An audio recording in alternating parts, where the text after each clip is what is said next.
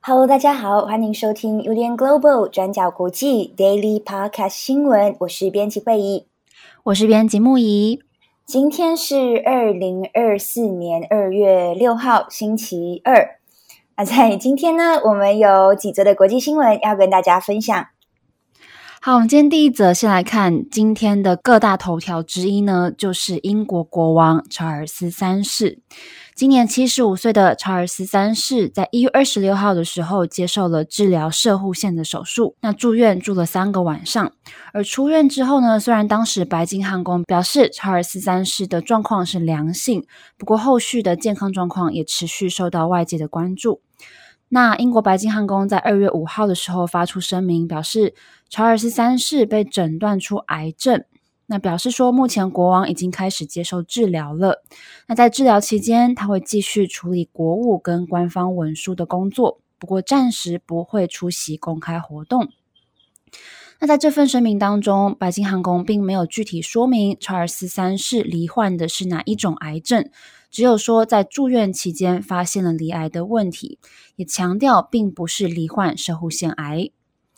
那另外声明当中也有提到，查尔斯三世对于自己的治疗感到相当的乐观，也期待能够赶快复原健康的状况，继续全面的履行职务。而查尔斯三世罹癌的消息曝光之后，威廉王储跟哈利王子两个人的动向也被关注。之前威廉王储的妻子凯特王妃也是在一月中的时候动了腹部的手术，并且在一月二十九号回到家中休养。那威廉王储在照顾凯特之后，即将也在这个星期回到王室工作岗位。而现在，他的父亲查尔斯三世离癌的消息宣布之后，目前确定威廉王储在查尔斯三世治疗期间，除了自己每天的工作行程之外，也会接手父亲部分的职务。那另外，暂时居住在美国加州的次子哈利王子也已经跟查尔斯三世通过电话了，预计未来几天之内就会回到英国来探望父亲。那目前也没有指派所谓的国务顾问来代表国王处理公务。英国有一套相当复杂的制度，在君主通常有状况，例如说生病或是不在国内的时候。通常会从君主继承顺位排名前几的成年人当中来选出人选，代表君主履行宪法职责。那这个角色就是所谓的国务顾问。不过，根据白金汉宫的声明，在查尔斯三世的治疗期间，目前并没有指派这个国务顾问的计划。那针对查尔斯三世罹癌的消息，多国领袖，包含英国首相苏纳克、美国总统拜登，还有法国总统马克宏等等，都纷纷出来声明关怀他的身体状况，也祝福查尔斯三世可以早日康复。好，以上是有关来自英国王室的消息。好，那今天的第二则呢，我们要来看澳洲籍华裔作家杨恒均的案件。中国法院在二月五日以间谍罪判处澳洲籍华裔作家杨恒均死刑缓期执行，简称死缓。消息一出，澳洲总理艾班尼斯也回应，对判决相当沮丧和绝望。我们今天会分成两个部分，先介绍杨恒均的背景，以及杨恒均的案件会如何影响中国和澳洲的关系。那我们先看第一个部分。杨红军现年五十八岁，曾经在中国外交部工作，后来成为了时政评论员。那他在二零零零年拿到澳洲公民身份，同期在海外开始从事创作，发表间谍小说，也活跃于中国社交媒体。二零一九年，他从美国飞往中国，在中国机场遭到逮捕。二零二零年，中国正式起诉杨恒军犯下间谍罪。那二零二一年，中国秘密审讯杨恒均，细节从未公开。那对此，杨恒均也否认他是为澳洲还是美国担任间谍。那就在今年的二月五日，中国就判处杨恒均死刑缓期执行。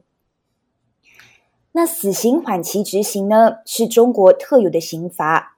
根据中国刑法，判处死刑缓期执行者，如果没有故意犯罪，在两年的期满之后，就会转为无期徒刑，不必然一定是死刑。那但是现在的关键就在于杨红军的健康状况已经开始恶化了。那根据报道，在他的肾脏有一颗十公分的囊肿，所以家人现在很担心他在狱中的状况。好，那要怎么处理杨红军的案件？对澳洲来说也相当棘手。那近年来，澳洲因为五 G 网络建设问题、香港反送中运动，还有疫情病源调查等等，跟中国的关系是越来越紧张。那澳洲总理艾班尼斯在二零二三年底访问中国，那当时 Daily 也有跟大家分享，那艾班尼斯希望可以恢复两国的关系。当时除了谈到双边贸易问题，也谈到了人权问题，其中可能就包括这个杨恒均案。所以原本希望双方可以破冰，但是中国现在判处杨恒均死缓，也就意味着这可能又会再度成为中国和澳洲新的一个冲突点。那针对中国的判决，澳洲外交部表示震惊，并且已经召见中国驻澳洲大使，表达反对意见。总理艾巴尼斯也回应，表示愤慨，要向中国表达澳洲的沮丧、绝望与挫折。并且会持续提出最严正的交涉。好，那我们今天下一则要接着来看美国，是有关税以及儿童的新闻。美国众议院为了要增强美国家庭经济安全，近期来以压倒性的票数，在众议院通过规模七百八十亿美元的减税方案。那这个减税法案，未来部分的企业跟低收入户家庭会受惠，尤其是儿童税额抵免的部分。那法案获得了民主党跟共和党两党的支持，以三百五十七票赞成，还有七十票的反对过关。如果未来参议院审议也通过的话，未来美国有好几百万个低收入家庭当中的儿童税抵免额会增加。那另外有三项企业的税收也会减免。那我们今天会主要来聚焦看儿童税抵免的部分，以及这个减税法案对于低收入家庭的影响是什么？在美国，儿童税务抵免 （Child Tax Credit） 简称是 CTC。不，目前运作的 CTC 政策被认为在很大程度上让中等收入以上的家庭受益，那反而低收入户家庭获得的减免额度反而不成比例。那未来在新制当中，儿童税务抵免的受益群体会扩大，让收入最低的美国家庭，他们能够被纳入获得补贴的行列。那在纳税季当中，也可以获得更多的退税额。根据美国 CTC 的计算公式呢，目前在中等收入以上的家庭，如果有十七岁以下的子女，每一位子女可能有资格获得每个人两千美金的全额税务抵免。不过，年收入在两千五百美元以下，这些低收入的家庭，他们却受限于每一年一千六百美金的最高额度，甚至有可能会完全没有资格领取减免退税额。而根据两党议员现在提出的二零二四年美国家庭和工人减税法案当中，部分的规则就提到。未来会逐年提高低收入家庭的 CTC 额度，把目前的一千六百美金上限给慢慢的提高。在二零二三年纳税年度即将会提高到一千八百美金，而二零二四年纳税年度会提高到一千九百美金，然后二零二五年的年度则是提高到两千美金。那另外有多个子女的低收入家庭当中，每个孩子都能够获得补贴。那这些家庭同样也会受益于通膨的调整。如果纳税年度的通膨率是百分之五，那 CTC 就会向上调整一百美金。好，那过去在儿童税额抵免的部分，在川普执政期间是把抵免增加了一倍，从每一位孩子的一千美金提高到了两千美金。而在拜登的美国救援计划法案之下，把针对十七岁以下儿童的抵免额增加到了三千美金，那六岁以下的抵免额则是增加到三千六百美金。那民主党原本是想要增加这项补助计划的期限，不过在大多数共和党议员的反对之下，这个期限在二零二一年的时候正式到期。那根据哥伦比亚大学贫困与社会政策中心的研究，拜登的美国救援计划法案扩大儿童的税收抵免，在到期的最后一个月，美国儿童的贫穷率大概是百分之十二点一。而到期之后的一个月，贫穷率跳升到了百分之十七。那这次的儿童税务抵免修改内容，虽然规模没有到民主党期待的那样，恢复到拜登过去美国救援计划法案的这么多，不过受益于这个新规定的家庭，的确会大幅增加。有一个专门在分析研究联邦和州政府预算政策，也是无党派的美国智库，叫做预算与政策优先中心 （CBPP）。他们表示，受益于这个新规定的家庭，在第一年会平均减税六百八十美元以上。那预计也会让大约一千六百万名低收入户的儿童受益，还会有将近五十万名儿童摆脱贫困。好，这是有关低收入家庭的儿童减免额。那这次的减税法案虽然还需要参议院的审议，不过这次在众议院两党普遍支持下通过了这个减税法案，也算是一件相当难得的事情。像是众议院议长强生，他也对于法案通过表示非常的赞赏。好的，以上是有关众议院通过的最新减税法案。好的，今天的最后一则来和大家更新缅甸的进度。那缅甸在二零二一年二月一日发生政变，至今已经三周年。在这三年期间，我们看到反军方的革命势力至今遍地开花，拿下多个军方据点，这是前所未见的。那今天的 Daily，我们来稍微更新一下这几个月的近况。那根据美联社在二月六日的报道。为了躲避军方和少数民族武装组织的战斗，有一百多名的缅甸边境警察逃离岗位，前往孟加拉避难。那这是缅甸在一零二七行动以来，由缅甸军队首次逃到孟加拉。那孟加拉边境机构官员就指出，这些缅甸军人已经解除武装，并且被带到安全的地方，而军政府对此呢，没有立即发表评论。那这边我们简单解释一下“一零二七行动”。那二零二三年十月二十七日，缅甸东北部的三个少数民族武装组织组成“三兄弟联盟”，攻下北部两百多个军方据点。那这个军事行动呢，就被称之为“一零二七行动”。那因为三兄弟联盟的这个胜利，大大的鼓舞了其他地区的少数民族武装组织，所以他们也就一起呼应了“一零二七行动”。进攻多个军方据点，那夺取军方对城镇的主要控制权。因为反军方的这个革命行动遍地开花，缅甸军方节节败退，所以外界也预测军政府是不是倒台在望了？那反军方的革命是不是就要成功了？那在缅甸三周年的时候，我们的一位专栏作者杨廷辉就写了一篇分析报道，从内部和外部角度来分析革命成功的可能性。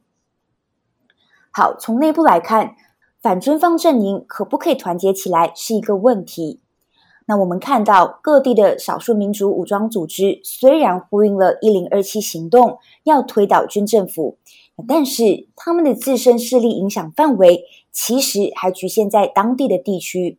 也就是说，只要踏出他们自己的势力范围之外，离开了他们所控制的地区，他们很有可能就会失去作战优势。那退一步来说，假设假设今年真的推翻了军政府，这些少数民族武装组织也不一定愿意放下武器，因为在政变之前，这些组织呢就已经长期在跟军方作战，而他们的目标是要争取更大的自治空间，甚至是完全的民族自决。所以，假设新政府上任之后，那这个少数民族武装组织是不是可以跟新政府和解？或者说，新政府是不是可以满足他们的自治要求，都还是未知数。所以呢，缅甸军方的一贯说法，也就是告诉民众，只有缅甸军方可以维持缅甸的统一。啊，因为这些少数民族武装组织壮大起来之后，便会互相攻击，让缅甸陷入分裂的危机。好，以上是内部问题。那接着，如果我们从外部来看，反军方阵营的外交立场该怎么选择？那这其实也不容易。这边主要会分析对缅甸影响比较大的三个区域，分别是西方、中国和东协。那我们先看西方。那西方世界对缅甸的支援，不管是对军方的制裁，还是对反军方阵营的军备支持，或者是人道支援，都远远不足。那如果要推翻军政府，主要靠的其实还是反军方阵营的努力。所以在西方资源远远不足的情况下，目前可能也只有中国会不成比例的在缅甸投资。不过，关于中国对缅甸的立场，也有两种说法。第一种是认为，因为中国和缅甸军方独裁政权的同质性比较强，所以中国支援军方的可能性比较大。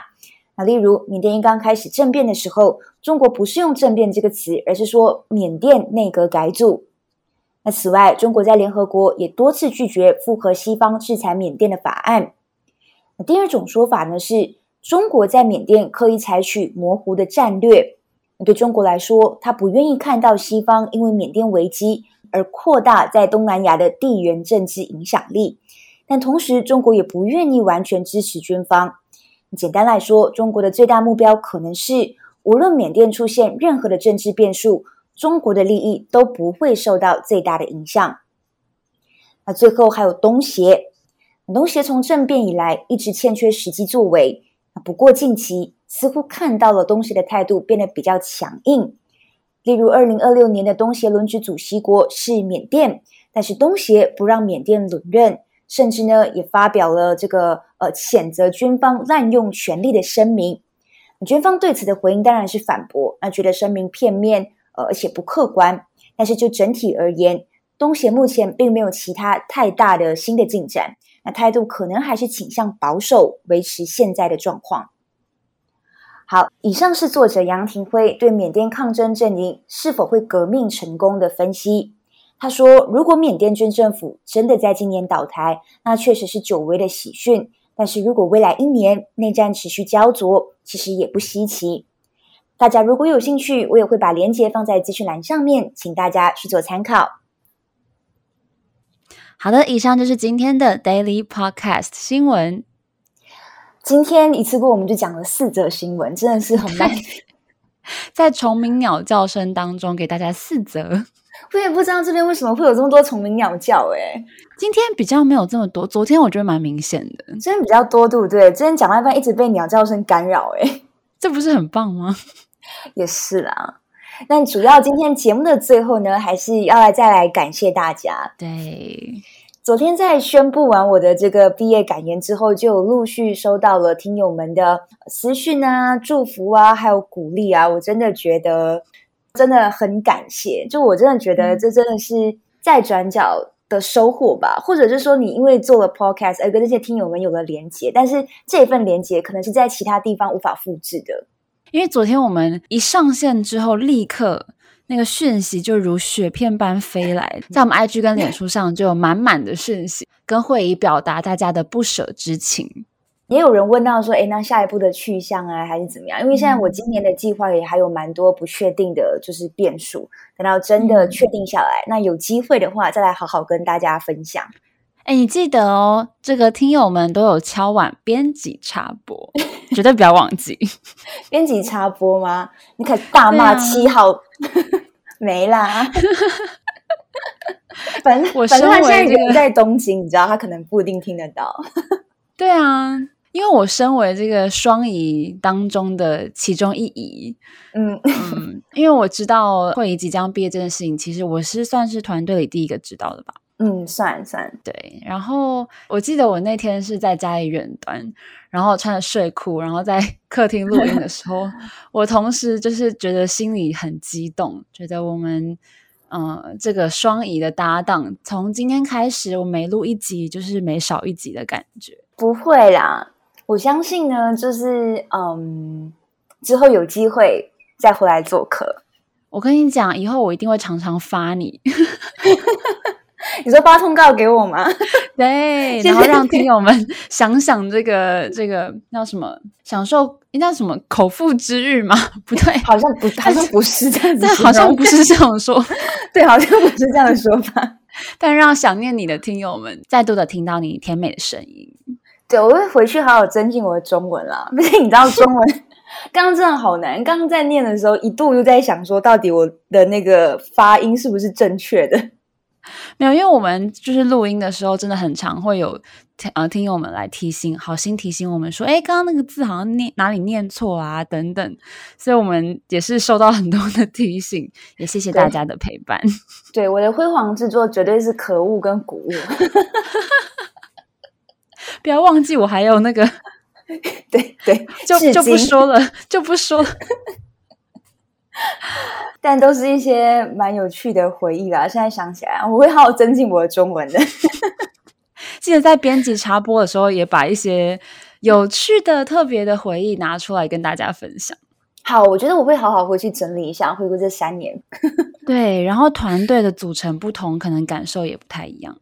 嗯嗯，我会好好整理一下，希望可以把大家的疑问也统整起来，然后再编辑插播跟大家做分享。好，期待期待。好，祝福大家有一个美好的星期二。我是编辑惠仪，我是编辑木怡，我们下次再见，拜拜，拜拜。